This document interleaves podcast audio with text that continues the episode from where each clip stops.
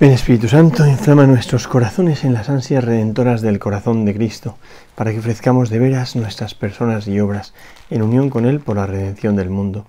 Señor mío y Dios mío Jesucristo, por el corazón inmaculado de María me consagro a tu corazón y me ofrezco contigo al Padre en tu santo sacrificio del altar, con mi oración y mi trabajo, sufrimientos y alegrías de hoy, en reparación de nuestros pecados y para que venga a nosotros tu reino. Te pido en especial por el Papa y sus intenciones por nuestro obispo y sus intenciones, por nuestro párroco y sus intenciones. Oh Señora mía, oh Madre mía, yo me ofrezco del todo a ti, y en prueba de mi filial afecto te consagro en este día mis ojos, mis oídos, mi lengua y mi corazón. En una palabra todo mi ser, ya que soy todo tuyo, oh Madre de bondad, guárdame y defiéndeme como cosa y posesión tuya. Amén. Nuestra Señora de los Apóstoles ruega por nosotros. Menudo día más precioso para contemplar el Evangelio, el día de todos los santos, que mm, solemos decir que es el día de los que ya han partido a la casa del Padre y por tanto viven en plenitud, viven eh, plenamente aquello para lo que fuimos creados. Y es cierto que, es eh, esa fiesta, que es ese día hoy, ¿no? el día en el que contemplamos mm, eh, la redención hecha en las personas que han participado ya de, o que están ya en la gloria del Padre, pero es verdad también, yo creo, que podemos decir que es el día de la identidad de los cristianos. Todo cristiano, por el hecho de estar bautizado, es santo. En la exhortación del Papa Francisco sobre la santidad, que sería muy bonito que a lo largo del día de hoy la gente pudiese eh, repasar, porque es una, es una exhortación preciosa que nos recuerda a qué estamos llamados, cuál es nuestra identidad, qué es lo que tenemos que vivir, ¿no? Aparte de que es lo que se puso de moda de los santos de la puerta al lado, yo lo que diría es que, que todos somos santos por el bautismo y que lo que tenemos que hacer es mantener esa vida de santidad que el Señor nos ha entregado. ¿no? Es verdad que lo que se celebra hoy es la, es la fiesta de aquellos en quienes ha triunfado la gracia, aquellos que han dejado que lo que son se verifique, que se manifieste de verdad, porque en el momento en el que somos bautizados todos somos alcanzados por la gracia de Dios, pero luego viene, luego viene el dejar que el Señor actúe. Bueno, pues en este día la Iglesia nos eh, regala para contemplar este Evangelio precioso, conocidísimo, pero, pero no por ello menos importante. Dice el Evangelio de San Mateo capítulo 5, dice, Viendo la muchedumbre, subió al monte, se sentó y sus discípulos se le, acercaron. Y tomando la palabra les enseñaba diciendo, Bienaventurados los pobres de espíritu, porque de ellos es el reino de los cielos. Bienaventurados los mansos, porque ellos poseerán en herencia la tierra. Bienaventurados los que lloran, porque ellos serán consolados. Bienaventurados los que tienen hambre y sed de la justicia, porque ellos serán saciados. Bienaventurados los misericordiosos, porque ellos alcanzarán misericordia. Bienaventurados los limpios de corazón, porque ellos verán a Dios. Bienaventurados los que trabajan por la paz, porque ellos serán llamados hijos de Dios. Bienaventurados los perseguidos por causa de la justicia, porque de ellos es el reino de los cielos. Bienaventurados seréis cuando os insulten y os persigan y digan con mentira toda clase de mal contra vosotros por mi causa. Alegraos y regocijaos, porque vuestra recompensa será grande en los cielos es un evangelio, como digo, eh, bien bonito, esencial, central, ¿no? Es el camino de la santidad, ¿no? Las bienaventuranzas, el, comienzo del sermón del monte, esas bienaventuranzas, yo creo que hay como dos, dos eh, no sé decir, dos orígenes, ¿no? De San Mateo ha juntado, me parece que se puede ver ahí la mano de San Mateo, porque la última de las bienaventuranzas no pega nada con el ritmo que llevan las anteriores. Las anteriores tienen tres elementos, bienaventurados, los que no sé qué, por no sé cuál, ¿no? Bienaventurados, el, elemento A. Los que hacen no sé qué, o los que tienen esta actitud, el elemento B, y porque ellos, el elemento C, ¿vale? En cambio, esta otra es una bienaventuranza de todos vosotros cuando os persigan y os digan, no sé qué, toda clase mal contra vosotros, alegraos y regocijaos, porque no sé qué, ¿no? Entonces, parece que es un añadido, no digo posterior, pero sí de otro lugar, que Jesús diría, esta bienaventuranza en otro lugar. Las bienaventuranzas son un camino del cielo, son un camino del cielo. Están construidas, a primera sobre todo, como un modo de alcanzar el reino de los cielos. Pero lo más impresionante, a mí eso me parece que es muy bonito, porque nosotros pensamos que la santidad es una meta que yo tengo que alcanzar. En función, como, como hemos dado una especie como de valor absoluto a nuestra voluntad, ¿no? Pues eh, soy yo el que conquisto la santidad con un determinado tipo de vida. Pero yo creo que eso es un error contemplarlo así. Porque yo soy alcanzado por la santidad. Yo no tengo que alcanzar la santidad, luego tengo que, tengo que custodiar ese don que se me ha dado y eso es ser santo, y gozarlo y eso es ser santo. Por eso, un camino, por eso es un camino de felicidad. Pero yo soy alcanzado por la vida de santidad. ¿En qué sentido? Pues en el sentido de que cuando soy bautizado, que yo no he hecho nada, no tengo ningún mérito por mi parte, ¿no? Acaso los que me presentan, mis padres y padrinos, o cuando uno hace un catecumen de adulto, pues sí, quizá ahí tendría algún mérito el, el haber estado recorriendo ese camino ¿no? de, mm, formación, no lo sé. Pero de hecho, lo importante no es eso, lo importante es que la gracia viene a mí, que se me da un don. Desde luego, si hubiese hecho cualquier esfuerzo, el don es totalmente desproporcionado, porque se me concede la vida eterna, la vida en plenitud, la vida de santidad. ¿no? Soy alcanzado por esa vida. Y en ese momento se me entrega el corazón de Cristo y entonces sí, tendré yo que ver eh, cómo quiere manifestarse la gracia de Dios en mí, porque hay mil caminos, ¿no? De hecho, no hay cosa más bonita que leerse el santoral romano y ves que hay todo tipo de santos de todo pelaje, condición, clase y, todo, ¿no? Porque parece como que cada persona mm, expresa un modelo nuevo de santo, pero es que es verdad, hay tantos santos como personas, porque las personas somos únicas irrepetibles, ¿no? Y entonces em, en cada uno la gracia se manifiesta de una manera. Por eso la Iglesia hoy nos regala las bienaventuranzas, porque las bienaventuranzas son una radiografía del corazón de Cristo, porque la santidad no es una cuestión moral. ¿eh? Cuando lo que pasa es que claro, lo que pasa es que es verdad que cuando la gracia se ha adueñado de la persona, se expresa en una vida ordenada, en una vida correcta.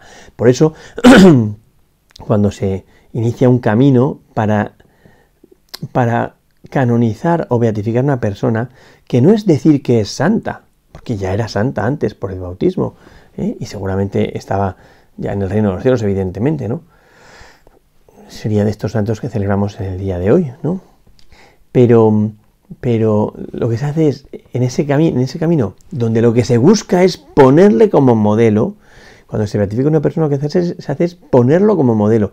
Y por eso, cuando se beatifica, solo puede ser em, eh, celebrado en los lugares donde él ejerció o ella ejerció su influencia. ¿eh? Y ya cuando es, canonizado ya es puesto como modelo para la Iglesia Universal. Entonces, em, cuando se canoniza, se inicia un proceso, lo primero que se hace es estudiar si ha vivido las virtudes en grado heroico. ¿Pero por qué? Porque la santidad se expresa por ahí, pero no porque por vivir las virtudes sea santo. Es que esto me parece que es importantísimo, porque si decimos que es por vivir las virtudes, por lo que una persona es santa, convertimos la santidad en una cuestión moral, no espiritual. Y la santidad no es una cuestión moral. Uno que vive perfectamente las virtudes es un buenísimo. Ya está, perfecto, ya está. Es uno que es un ejemplo de moral, perfecto, de comportamiento, perfecto. Pero eso no es un santo. Un santo es el que ha vivido la amistad profunda con el Señor y que en esa amistad profunda con el Señor ha anticipado el gozo del cielo. ¿eh? Por eso, la Iglesia nos propone el camino de las bienaventuranzas. De hecho, no en vano, eh, a los santos se llama los bienaventurados, la asamblea de los bienaventurados. ¿eh? es, que, es que los que han alcanzado el cielo han alcanzado el fin para el que fueron creados y por ello son eternamente felices, con una felicidad mucho mayor que la de este mundo, una felicidad eh, que no encaja dentro de los cánones de este mundo, una felicidad que es desbordante, que, cuyo origen no es que las cosas me vayan bien, no, no, no, sino que el origen es una comunión con Dios, una amistad con Dios, un pregustar esa vida en plenitud, que es la vida eterna. Entonces sí, es un camino de, de alegría, pero no de un fervorín o de una emocioncilla, es alegría plena y para siempre. Eso me parece que es precioso, ¿no? Por eso hay palabras que se identifican en la Biblia, santidad, alegría, ¿eh? paz, ¿no? no se identifican, pero que van siempre eh, en relación, en relación, bienaventuranza. bueno, entonces, se hace una radiografía del corazón de Cristo con las actitudes que tiene el corazón de Cristo. Por eso, cuando dice, todos los pobres en el espíritu, habría que decir, como Cristo es pobre en el espíritu. O sea, bienaventurado el que participa de la vida de Cristo. No el que es pobre de espíritu porque sí, porque nació así como muy sencillote y ya está. No, no. El que se ha hecho pobre como Cristo. ¿eh? Es el camino de la humildad del Hijo de Dios. Pobre que esa pobreza en el espíritu se expresa en un modo de vivir manso, suave, fácil, ¿no? Los mansos son los que por esa pobreza de espíritu no reaccionan con vehemencia eh, pues ante una situación de confusión o de dificultad, ¿no? sino que, bueno, con paz, con paz. Vienen todos los mansos, o sea, los, los pobres espíritu que son mansos, ¿no? Vienen todos los que lloran, pero no porque el llorar sea bueno, ¿no? De hecho, hay dos tipos de lágrimas, las lágrimas negras que desesperan y que hunden en el abismo, y las lágrimas blancas que hacen mirar al cielo, ¿no? De esperanza, ¿no? Entonces, Jesús se refiere a este segundo tipo de lágrimas, que es el que llora como Cristo ha llorado, y Cristo ha llorado por dos cosas, o por compasión ante las consecuencias del mal en las personas, como es la muerte, ¿eh? o por, o por eh, la dureza del hombre que no quiere, que no quiere convertirse, la impenitencia. Entonces también eso provoca el llanto de Dios. ¿no? Entonces todos los que lloran según este estilo de llorar. ¿eh? Vienen todos los que tienen hambre y sed de la justicia, aspiran a la plenitud del cielo. La justicia no es un orden social. De hecho, todo el sermón del monte va a ir, va a versar sobre la justicia. ¿eh? un concepto de justicia que estaba en el Antiguo Testamento, los escribas y fariseos, ¿no? que era un cumplir todas las normas y tal, ¿no? Em, y, un concepto del Nuevo Testamento, de Jesucristo, que es, esa presencia del cielo en la tierra, que obliga a que se vida, viva según un determinado modo, un estilo. ¿no? de los que tienen de la justicia. Bienaventurados los misericordiosos, los que viven de la misericordia. No es los que hacen obras de misericordia, sino los que saborean, viven, están empapados, les identifica la misericordia. Han experimentado en su propia vida la misericordia de Dios, como la misericordia de Dios les ha restaurado, les ha, les ha reconfortado, les ha devuelto la ilusión, la vida, ¿no? Y ellos mismos se expresan hacia los demás como misericordia, ¿no? Entonces es los que, los que viven de la misericordia, los misericordiosos. En sexto lugar, los, los que trabajan por la paz, perdón, los limpios de corazón, los limpios de corazón, con esa sencillez, transparencia, pureza, eh, con esa, mm, no sé, es como, como una inocencia sencilla, preciosa, los limpios de corazón, aquellos que no se han ensuciado el corazón, que no tienen el corazón como embotado. Aquí podríamos pensar en la Inmaculada, por supuesto, ¿no? y a Jesús, que es el inocente, que no tiene experiencia del mal, entonces le sorprende, porque es de verdad sencillo. ¿eh? Los limpios de corazón, que como tienen una mirada transparente, pues son capaces de ver, ¿no? De ver los limpios de corazón. En sexto, en sexto lugar, eh, los, los que trabajan, dice, por la paz, los pacificadores, los pacíficos que pacifican, podríamos decir, ¿no? O sea, es como los misericordiosos, no los que hacen obras de misericordia. Y los que trabajan por la paz no son solamente eh, las fuerzas de seguridad del Estado, así que trabajan por la paz, ¿no? Un ejército que trabaja por la paz, ¿no? No, no. La paz os dejo, mi paz os doy. No os la doy como la da el mundo. Es la paz de Dios. Es la paz de Dios. La que viene de la experiencia de la resurrección y se llena de alegría. ¿eh? Paz a vosotros, dice Jesús cuando, cuando resucita. Los que trabajan por la paz, podríamos decir, los que trabajan por instaurar esa vida resucitada, ese nuevo modo de vivir. ¿eh? Los que trabajan por la paz. Y finalmente los perseguidos por causa de la justicia, ¿no? Porque no encajan en el mundo. Entonces el mundo los echa fuera y los persigue. El mundo descalifica a todo aquel que no puede doblegar a sus criterios, ¿no? Entonces no soporta a los que son libres, ¿no? Por eso no soporta a los que son de verdad Mm, pobres de espíritu que trabajan por el reino de los cielos, perseguidos por causa de la justicia. ¿no? Y bueno, y eso entonces son las bienaventuranzas. Luego ya pone vosotros cuando seáis perseguidos, o sea, es todos vosotros porque os identificáis con el Hijo del Hombre. Y en ese en identificarse con el Hijo del Hombre participáis de su destino y de su, y de su camino, pero, pero un camino que es doloroso, que, incluye la cruz para llegar a la resurrección. ¿no? Bueno, pero en la primera, la primera parte, los que hagan todo esto son bienaventurados, felices.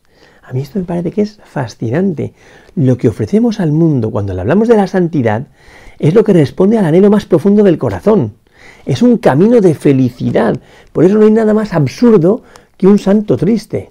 Un santo triste es un triste santo, dice, el refrán. O sea, no podemos presentar la vida cristiana como un esfuerzo tan seco y serio de la voluntad que deja, que deja vacío, que deja triste, que deja desanimado. Que no, que la santidad es una gozada, que los santos son felices, que a los santos les brillan los ojillos, ¿no? Porque, porque tienen una vida dentro que es, que es una maravilla, ¿no?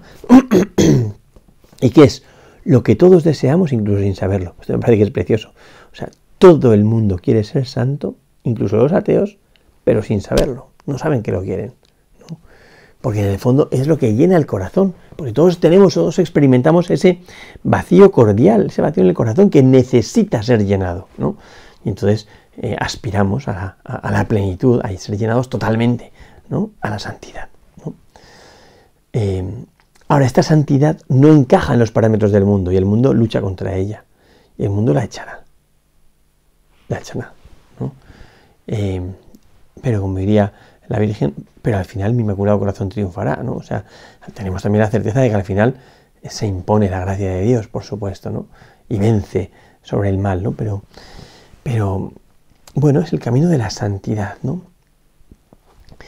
Y fijaos que se identifican los tres elementos, ¿no? Los que iban según estas, estas actitudes que hay del corazón de Jesús, porque en el fondo son la, radiografía, como digo, la descripción del corazón redentor del Nuevo Testamento, del cual podemos participar y cada uno participa más de un aspecto o de otro. Por eso la santidad es como eh, el modo de expresar la santidad es como, como un reflector impresionante que abre la de luz infinitamente, porque, porque cada uno expresa un punto, un aspecto de una santidad que es infinita, la santidad de Dios, ¿no?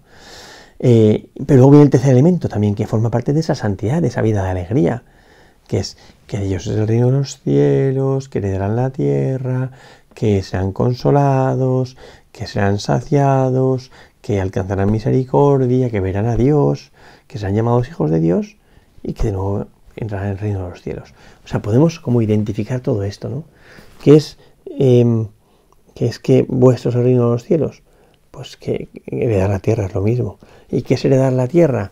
Pues eh, ser consolado plenamente. ¿Y qué es ser consolado? Pues ser saciado por lo que tenemos en el corazón, que es un deseo de plenitud. ¿no? Entonces, este es el camino de la santidad, que no es un camino amargado, no es, como a veces tiene la gente unos conceptos que son terroríficos, que es fastidiate en este mundo todo lo posible para poder alcanzar el cielo. ¿no? Entonces te dicen, bueno, hay que ir muy amargado aquí para después llegar al cielo. Pues mira, yo prefiero empezar ya el cielo aquí. Entonces prefiero no vivir amargado, prefiero vivir feliz y contento. Y después continuar, y, no solo continuar, sino llevarlo a plenitud, ¿no? O sea, aspirar a una felicidad que no es la que ya tengo, porque no me conformo con esta, sino es, es, la gloria del cielo, que es muchísimo más, ¿no? Que es lo que celebramos hoy precisamente. Que esa gloria del cielo se ha verificado en un montón de gente, de estos santos anónimos, de los que eh, solo se acuerda la gente que ha vivido con ellos, pero, pero no, no son puestos como modelo para toda la humanidad, ¿no? Entre otras cosas porque muchos de ellos no han conocido a tanta gente, han vivido en su pequeño núcleo, en su pequeño círculo, pero hayan vivido pues heroicamente la amistad con Cristo. Y tenemos muchos ejemplos de gente que vive heroicamente. ¿eh? Yo he vivido uno hace nada, el fin de semana pasado, viendo gente que se fía de la gracia de Dios. Gente que, que, cree que Dios puede hacer lo imposible y se lanza. Ese es un aspecto de la santidad también, ¿no? Entonces, bueno, pues que, aprovechemos y que, nos tomemos en serio cuál es el camino de la santidad, que es concreta, no vale la santidad en abstracto, no, no, que es concreta para mí. ¿Qué quiere Dios aquí y para mí? Es el camino de su voluntad o de su agrado, que en el fondo no es otra cosa que hacerme gozar a mí de la alegría definitiva participando de su corazón y apuntando al cielo. Gloria al Padre, al Hijo y al Espíritu Santo, como era en el principio, ahora y siempre, por los siglos de los siglos. Amén.